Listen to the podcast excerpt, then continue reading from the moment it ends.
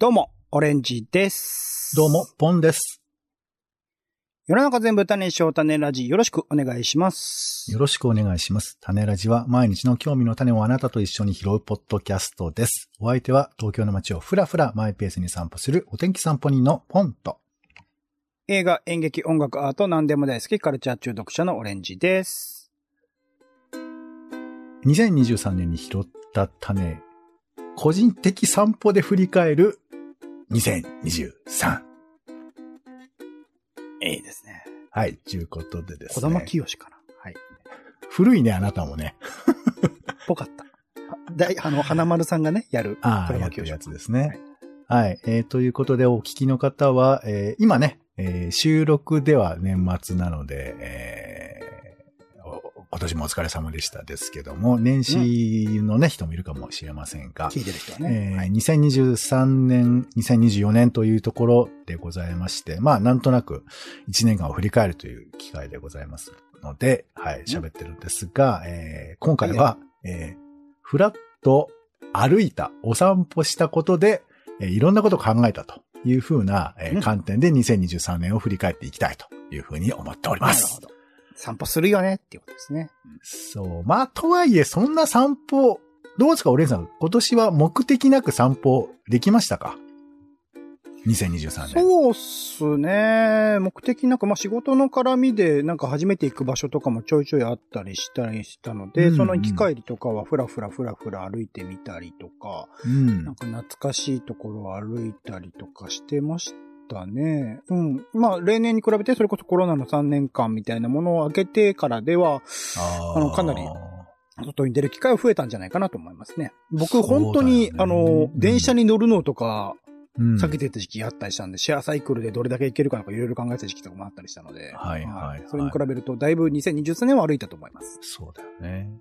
で、まあ、本当に5類に変わったってあんまり、そのなんか定型句のように言いたくはないですけど、まあそういう流れも世間的にはあったのかなと思いますが、あとまああれよね、その、仕事とか何でもいいけど、なんかフラッと出かけた先で、まあこれは時間の余裕がある人ってのもありますけど、なんか、ちょっと目的と関係ない時間を過ごせるかどうかっていうのもありますよね。意識とか。うん。ちょっとフラッとしてみようかなとか、あ、こんなところにこんなものがあったんだ、みたいな。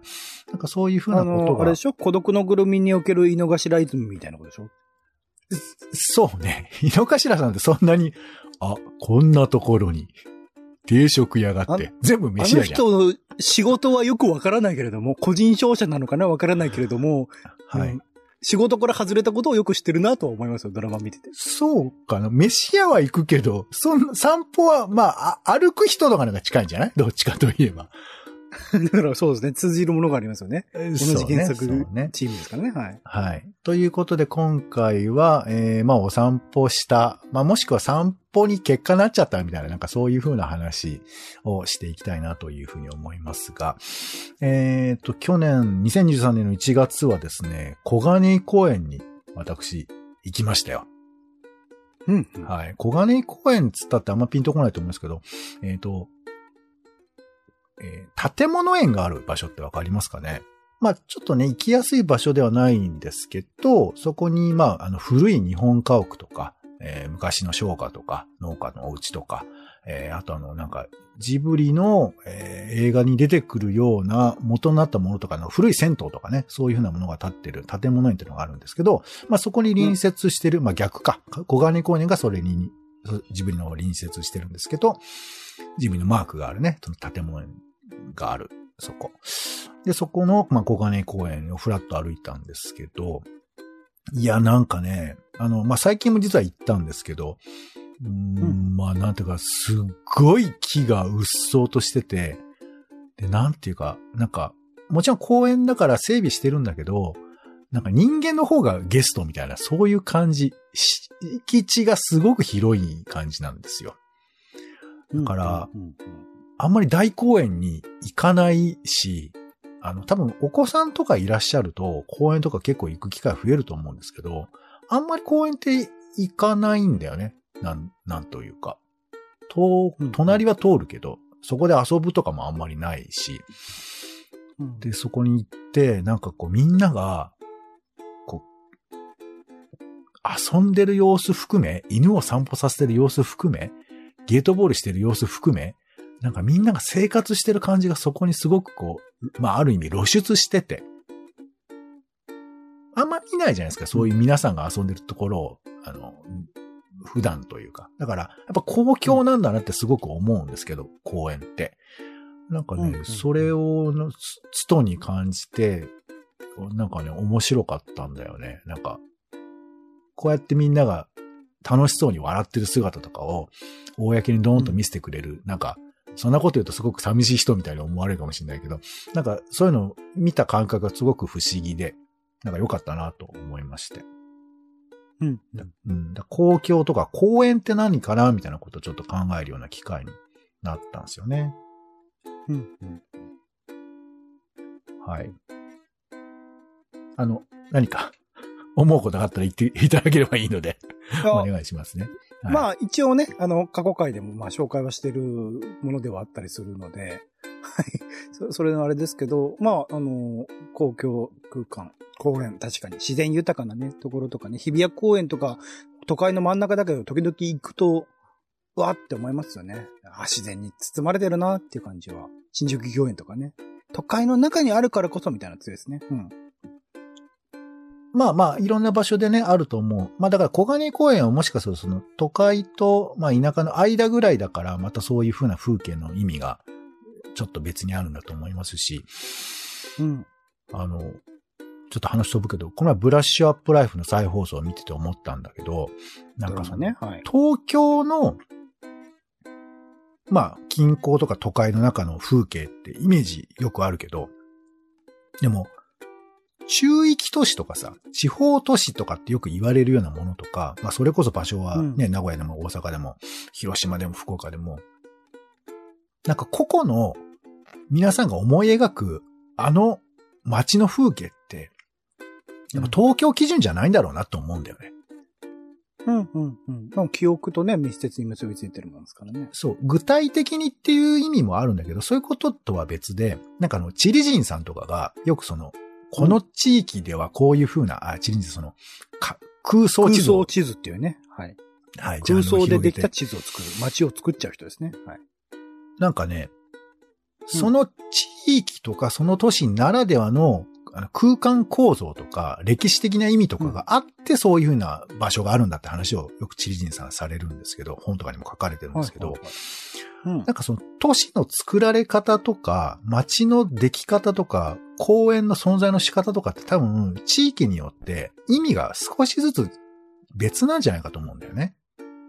うんうんうんで、東京はもしかしたら、まあ一つの仮説ではその、まあ真ん中がその23区でそこに人が集まりがちで、その周りをドーナツ的に作られてるみたいな。まあざっくりそういう構造の中で作られてるとすると、なんかそういう枠組みの中での地図のイメージってあると思うんだけど、なんかこれは東京ならではで、またちょっと違う地域に行ったら違う街の作られ方があるのかなってちょっと想像した。うんうん。わかりやすくその城下町とかね、あのう、ん寺町とか、それぞれの中心になるもののテイストによっても町の出来方違うし、京都みたいなね、5万目の城に作るっていう風にね、あの、トップが決めたみたいなところもあったりしますし、そうですね。町の出来方とかも全然違うでしょうね。だからフラットな田舎っていうのってイメージしたくなるけど、実は結構多様なのかなってこともちょっと思ったりもしましたけどね。うんうん。まあまあ、まあそんな中での小金公園の雰囲気というのがちょっと面白かったって感じですね。うんえーで、それからちょっと散歩とは言いづらいんですけど、あの、今年はちょっと旅もいくつか行ってまして、ほうほうほう。えー、なんか2月は俺伊勢神宮行ってんだよね。へえ。あと、伊香保温泉にも行きまして。うんうん。言ってましたね。まあ、なんか、あのーこれをどうくくるのかによりますけど、まあさっきもちょっと言ったけど、やっぱり場所によって全然こう風景感が異なるじゃないですか。高度が違うっていうか。うんあの、単に違うっていうか、なんか根本的な作られ方が違う感じっていうんですかね。なんかそういうのがあって、もちろんまあ、どっちもね、あの、観光地なので観光的な意味合いも大きくはあるんですけど、なんかそう、ああいうところ歩いちゃうとなんか急に、あの、何？旅番組のレポーターみたいな気持ちになっちゃうんだよね。なんか、立ち位置がわかんないから。そういう恥ずかしさもあるんですけど、なんか、なんだろうね。ああの、あの神聖さって何なんですかね？普段行かないところを歩くと、なんか気恥ずかしいんだよね。なんだか。気恥ずかしい。はいはなんか、うーん、つまり、そこに住んでない人っていうことがもう、あからさまな感じっていうんですかね。い。ほー。あんまりそういうこと思わないかな。なんか俺は、だってえ、うんポンさんにとってはだって今じ、ご自身が住んでるエリア以外のところはみんなそうなんじゃないんですか？東京だっていうところだって。いや、だからそれは多分脳を騙してるわけよ。へーだからオレンジさんは、まあ、よく言いますけど、私はあの、東京の人ではないわけですよ。うん。でもね。まあ、極論言えばですよ。オレンジさんが知ってる東京なんてほんのちょっとじゃないですか。もちろん。うん。だから、東京にいる安心感なんて、本当にあるのかってわかんないんだけど、僕の方は前提として、これ違法人、フォーリナーだと思ってるから、ドリフターズだと思ってるから、なんかこう、うんうん私はここに本来はいないってことが根底にあるんだよね。うん、うん、うん、うん。うんだけど、意識下でだんだん慣れてくるから麻痺して、まあ、東京の人ぶってもいいかみたいな、そういう安心感で普段は生きてるわけ。うん。うん。オレンジさんがどうかはちょっと俺にはわからんのだけど。で、うん。いいざ、イカホとか行くと、全然ホームじゃないって意識に、シンプルになれるわけですよ。そりゃそうですよね。うん。もう誰にとってもホームじゃないんじゃない？か、温泉ってもはや。ない。俺はこの話はやめた方がいい。どうしたらいい？いや、わかんないけど、その視点っていうのは、いや多分みんな共通してんじゃないかな、みたいな。うん、全員かどう、どうなんだいや、俺、イカホに住んでる人もちろんいるしね。あ、まあと、群馬の人、と僕らではやっぱ意味合いが違う。なんかね、イカホっていうのは、とっても身近な温泉地なんだって。うーん。っていう話をちょっと現地の人から聞いたので、なんか多分、まあ、一個一個違うのよ。全部違うんですけど、まあ、なんかそういう意味では、イカホに行った感覚っていうのは、まあ、そういう近い人と比べれば、あと、やっぱ関東の人と、僕はまあ、どっちかというと西側の方なので、あんまり群馬の温泉地とかって、距離感、近くないところもあるんですよ。車ないと特にね、車あるないでもかなり違ううんいや、本当に行くって意味ではなくて、あの、うん。だってラジオの CM とかでもさ、イカホ温泉とかすごい流れてるけど、全然ピンとこないもんね、イカホっていうイメージが。本さん元々はね今回イカホ行ったきっかけそれですもんね。そうそう、ラジオでね。の話ですもんうんね。だからなんかね、そういう意味で、なんかこう、私がいない、本来いない場所に行く感じっていうのは、なんか恥ずかしくもあり、そこにじんわり、なん、一日しかいませんでしたけど、何度も何度も歩くと、なんか馴染んだ気持ちになるんだよね。2回目、3回目。2回同じ道歩くと、なんか自分のものになった気がする感じ、なってないんだけど。なるほど。なんかね、そういう風なことを、なんか新しいゲームのマップに来たみたいな感じかな？もしかしたら。なるほどね。なんかね、そんなことをちょっと、あの、伊勢とか伊香保では思いましたけど。で、まあ、そういう風なものの決定版といえば、これも全然散歩じゃないけど、えーロンドンですよね。まあ、散歩じゃないですか？そうね。まあ、うん。あの、究極散歩よ。もうだって向こうに行って結局、ただただ歩いてるだけだから。うん、うん、うん。で、それもだからさっきの話と同じで、だからゼルダの伝説と同じ。なんか、ここの道に行ったらどうなるかっていうようなことを、何度も何度も行き来することによって体に染み付けていくというかさ。だから、うん、うん。ロンドンでなんかすごく並んでるしょ、その地域の人たちに愛されてるようなパン屋さんみたいなのがあって。で、そこに、まあ一週間ぐらいいましたから、なんか何日か行ったわけ。か、通ったというか。うんうんでパン屋さんに。たかだか一週間しかいなくて数日行っただけだけど、でも2回3回行くだけで急に自分のものになった感じ。まあ自分というか近しい感じになったっていうかさ。顔なじみに。はい。変わんない。いや、本当に馴染みにはなってないよ。だけど、なんかわかりますかね、こう、自分の、だから犬がおしっこかけるみたいな感じに近いのかな。マーキングを、ここ俺なって。ななんか、俺の近しいものになった感じがするみたいな。それによって安心感も生まれたり、あと見えてくるものも増えるっていうか、あ、あんなとこにあの人があるとか、あ、こんな模様なんだみたいなことが見えてくるっていうかさ。うんうん単純に繰り返し言ってるからっていうだけではなく、何かその、反復することによって自分の場所になるみたいな感じがあって、だから、もちろん観光地も行きましたし、あの、大博物館とかも行ったんだけど、なんか、あ、ここの駅この、昨日も通ったとかさ、ここの駅使ったんだっていうことが増えることによる喜びっていうのがすごくあった。うんうん。ああ、わかる気がする。うんうん。うん。だ東京上京したての時も僕そういうことあったもんね。新宿何度も何度も行くことによってなんとなく自分のものになった感じがするっていうか。うーん。なんかね、そういう風なことの決定版でもあり、なんか、やっぱ海外旅行って、い見たいものもあるけど、なんかそこの場所が自分の場所にちょっとでもなったらいいなっていう気持ちもあるんだけど、なんかその感覚がめっちゃ久々に生まれた感じがあって、なんか面白かったね、ポンさんの中の自分の場所は世界にどんぐらいあるんですか？いや、まあ、うん俺、俺の中でだよ。俺の中ででは、うんいやーでもリセットされちゃったかな。一応、そのインドネシアとかは、僕一月ぐらいいましたから、だから。そう、感覚的には、だから行った後は、めっちゃ知った気になっているよね。うん、うん、うん、うん、うん。そう、だって俺も、インドネシアのバスとかも乗ったもんね。へーすごいよ、。インドネシアの長距離バスとか。全員タバコ吸ってるからね。まあ、今も、今はどうかわかんないけど、まあ昔の日本だって吸ってたからね。まあちょっと、お同じもんですけど、いや、そのインドネシアのタバコってのがさ、グダンガラムっていうね、めちゃくちゃ甘いタバコなの。もう匂いが、もう、ガン付きみたいな感じで。でそれをみんな吸ったりとかしてる中で、タバ、あの、バス移動してて、大変だったけど、まあ、うんそう、面白かったですよね。でも、でもその、現地っぽい感じの、まあ観光客もいたけど、現地の人が多くて、そのバスは。そういうの乗ると、なんか、感覚的な馴染みが生まれた気がするじゃん？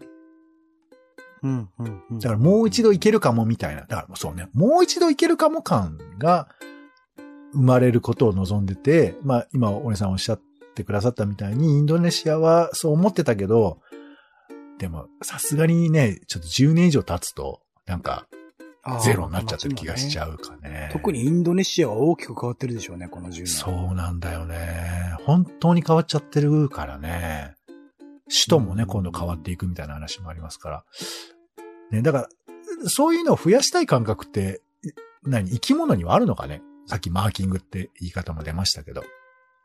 なんかまあ、そもそもがね、どういうルートを辿ってきて、今、先祖がね、あれなのか違うでしょうけど、まあ、日本人とかは特にそういう移住志向っていうか、ずっと動き続けてきて、心地よい場所を探してきたみたいな歴史が多いんじゃないですか？定住してからまだ短いでしょ、多分。うん、それは何？その日本列島にやってきてみたいな、そういうレベルの話されてます？そうそう、どんぶらどんぶらどんぶらどんぶらいろいろ探して、それこそだって江戸時代とかでも大きく変化があったわけでしょ？江戸っていう未開拓の地にわざわざ足を踏み入れてみたいなことがあったりするわけだから。そうね。なんか、どこで切り取るかによるよね。よく言うのは日本人農耕民族でとかさ。なんかそういう言い方は、うんスステレオタイプ的にはあるけれど、確かに江戸を切り開いたってのは確かで、まあまあ、でもそれでも何百年と経ってはいるわけですが、まあ、うんそうね。どういうふうに把握するかによっては、もしかしたら、なんか、中期的に移動したくなるタイプの、まあね、民族っていうのはちょっと大げさだっていうか、あんまり厳密じゃないから良くない言い方ですけど、でもなんかあんのかもしんないね。僕も、多くの、だって地方出身の人はみんなそうだもんね。みんな東京に移住するっていう経験をするわけですもんね。7、8割方はそうでしょ多分今。ちょっと7、8はわかんないけど、でも、まあ東京に、例えば大学で行くみたいな、そういうパターンは一つあったり、まあ昔で言えば集団就職みたいなこともあったりもしたし、あとまあ東京に本社がある企業は多いですから、まあその大企業になればそういうこととか、あと、ね、国家公務員とかになると東京を目指すみたいなパターンも多いのかもしれないですよね。多分国単位で見ると珍しいんじゃないですか、他の国に比べると日本って。まあ、そこが行き来しやすいちっちゃいサイズ感の国ってのもあるし、ちっちゃくもねえのか。うーんそうね。まあ、そうね。縮尺自体はちっちゃい部分はあると思いますけど、まあ一極集中的な意味合いもあるから、まあ、だから特に、うんわかんないけど、テレビなんかはもしかしたら、そのメディアの中で東京みたいなものが当たり前として描かれるパターンが多いかもしれないから、そうですね。まあこれも放送っていうのがね、少なからずありますよね。そうね。まあ、でも僕らが見てないだけでね、あの、それぞれの地域で番組があるもんですから、まあ、僕らはね、東京住んでますから見てないけど、まあ TVer とか見るとさ、えーいろんな地域でやってる NHK プラスとかでもそういうの見れますけど。そう、だから、田中角栄の影響がでかいんですよね、きっとね。うん。そう。ね。なんかそういう、あの、電波だけ放送もなんかありますよね。あの、だから、ロンドン行った時も、めっちゃテレビも頑張って見たよ。へえ、現地の。うんうん。そうそうそう。まあ、あの、出かける前ぐらいしか見れなかったですけど、どういう天気予報をやってるかとか、どういうアナウンサー、どういうキャスターが喋ってるかとか、なんかね、キャスターがね、足組んでた。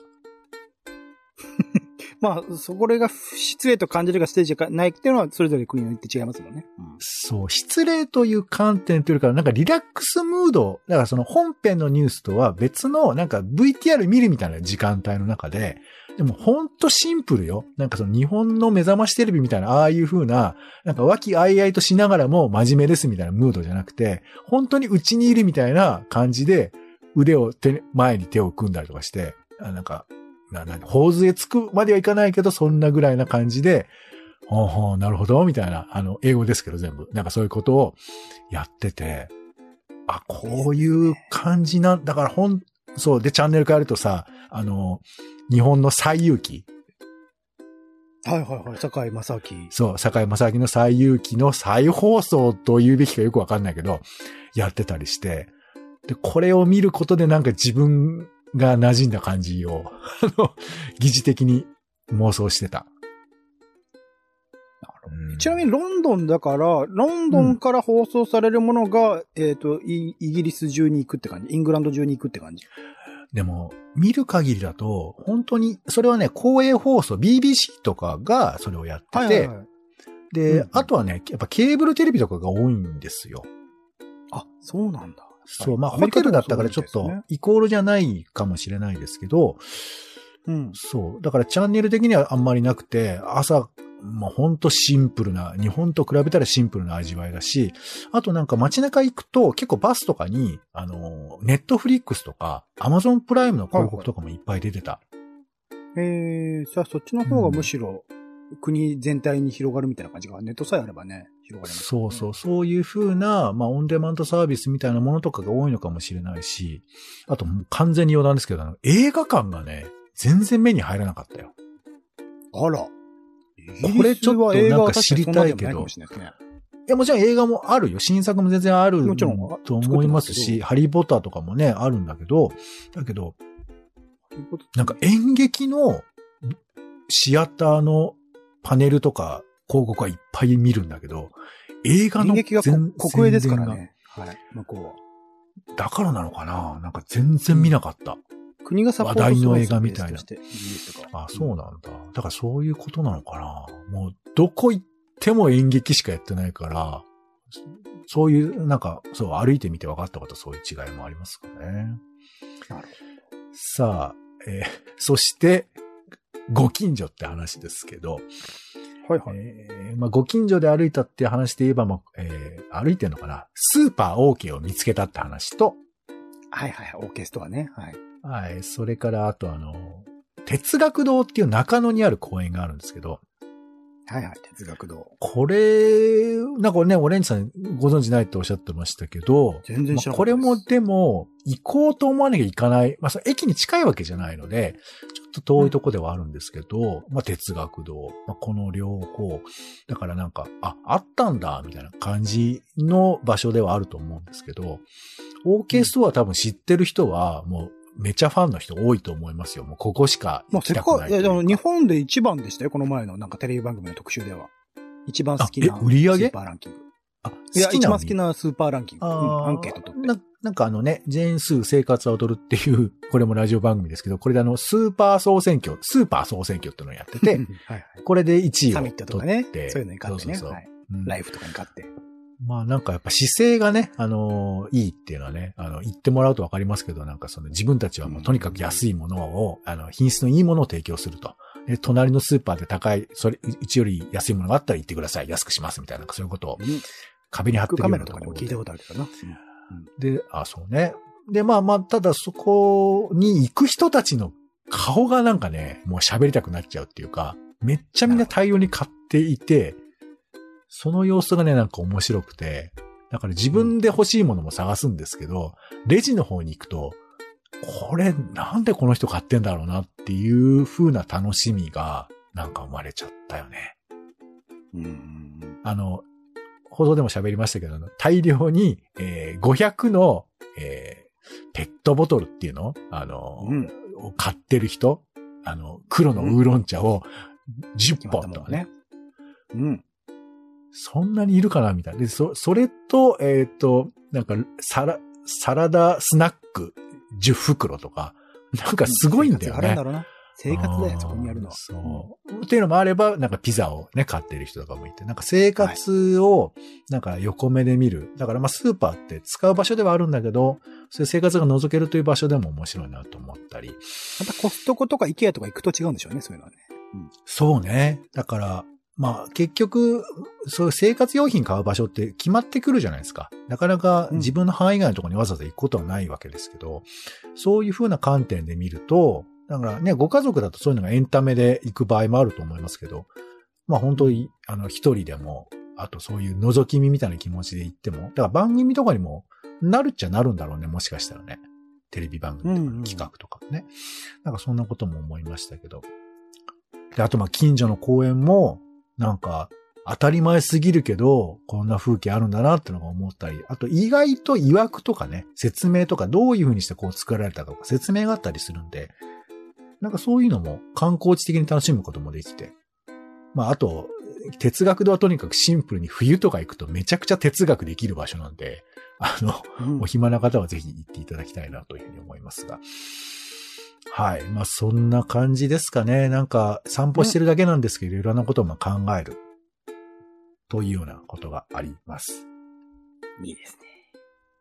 はい。ということで、2024年も散歩したいと思っております。いいよ。